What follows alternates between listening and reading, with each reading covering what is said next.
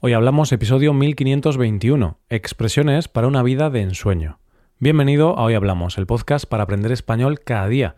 Si quieres ver la transcripción, la hoja de trabajo de cada episodio, con explicaciones y ejercicios, y disfrutar de muchas otras ventajas, puedes visitar nuestra web, hoyhablamos.com. Hazte suscriptor premium para acceder a todas esas ventajas.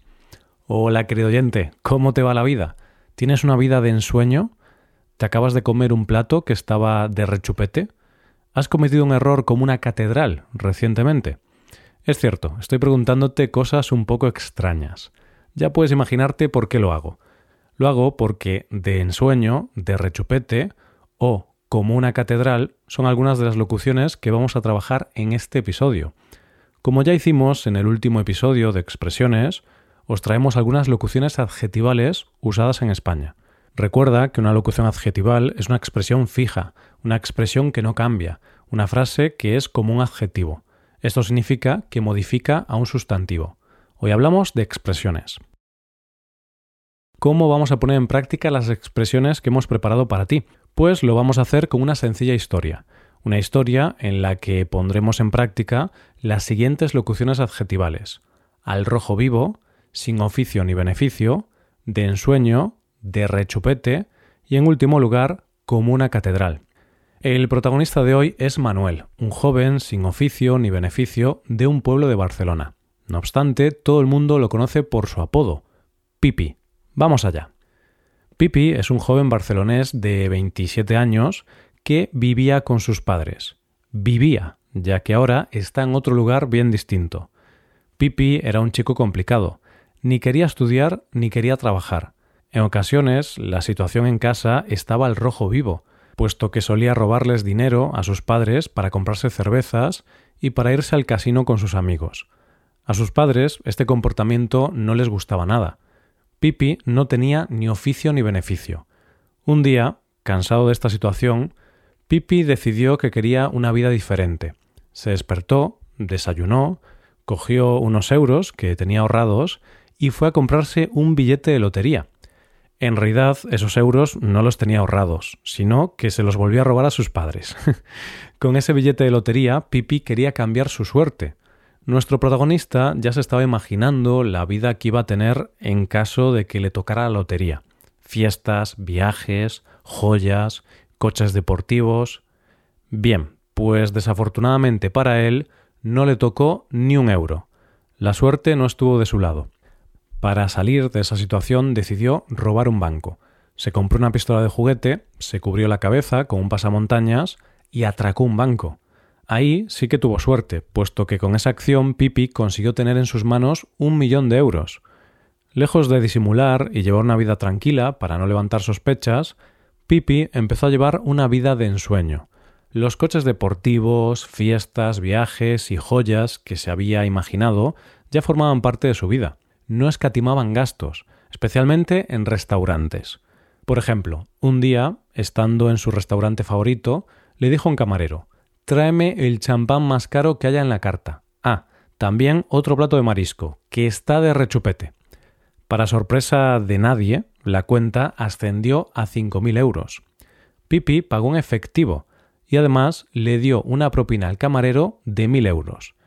A Pipi no le importaba levantar sospechas quería presumir. Al poco tiempo se creó cuentas en redes sociales para mostrar su tren de vida, sin saber que ese sería el principio del fin. En un momento determinado, Pipi cometió un error como una catedral. Subió a su canal de YouTube un vídeo titulado Cómo robar un banco sin que te descubra la policía. Además, en ese mismo vídeo contó cosas que la policía no había podido resolver antes. Sin querer, confesó el robo al banco algo que llevó a su detención y posterior ingreso en prisión.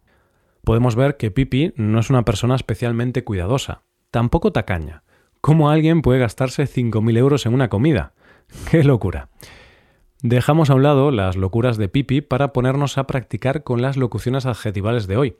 La primera de todas ha sido al rojo vivo, y la hemos oído justo aquí.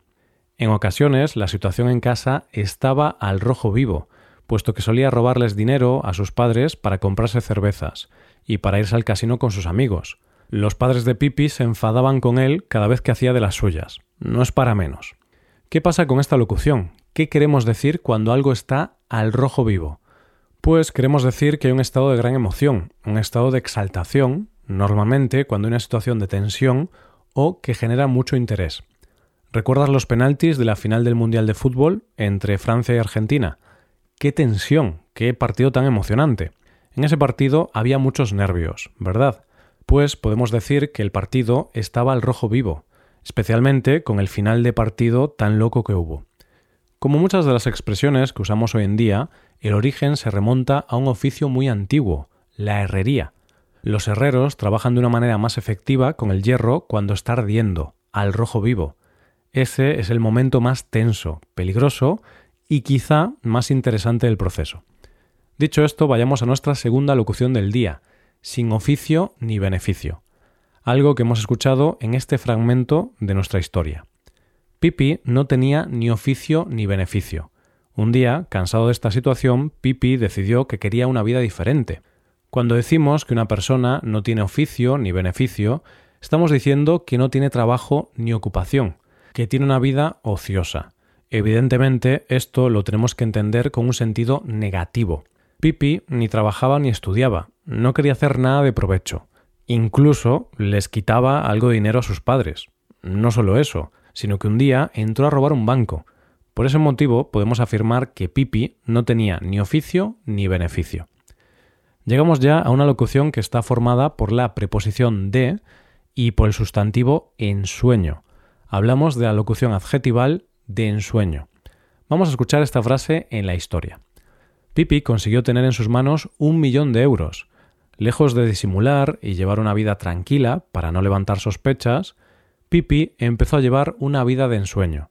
Los coches deportivos, fiestas, viajes y joyas que se había imaginado ya formaban parte de su vida. No está mal, ¿no? no sé si eso es una vida de ensueño, pero lo que sí parece es que Pipi no estaba muy preocupado de que la policía lo descubriera. Si nos fijamos en el significado de la locución, podemos decir que algo es de ensueño si es ideal, fantástico o maravilloso. No solo algo, también alguien. La palabra ensueño es una palabra que expresa anhelo o deseo por algo que es improbable, pero que se imagina con placer. Por poner un ejemplo, Imagínate que tu sueño es dar la vuelta al mundo en bicicleta.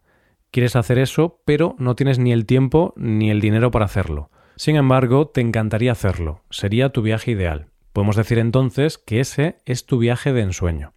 Llegamos ya a la cuarta locución del día, de rechupete. Vamos a escuchar el fragmento donde Pipi habla con el camarero y la usa. Un día, estando en su restaurante favorito, le dijo un camarero Tráeme el champán más caro que haya en la carta. Ah, también otro plato de marisco, que está de rechupete. Aquí es fácil intuir el significado de de rechupete. Claro, puesto que Pipi quiere volver a comerse el mismo plato, quiere repetir. ¿Qué significa que algo está de rechupete? Pues significa que está exquisito, que es muy agradable, muy bueno.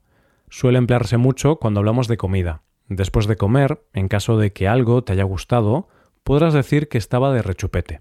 Por ejemplo, Qué rico está el pollo que has preparado, cariño. Está de rechupete.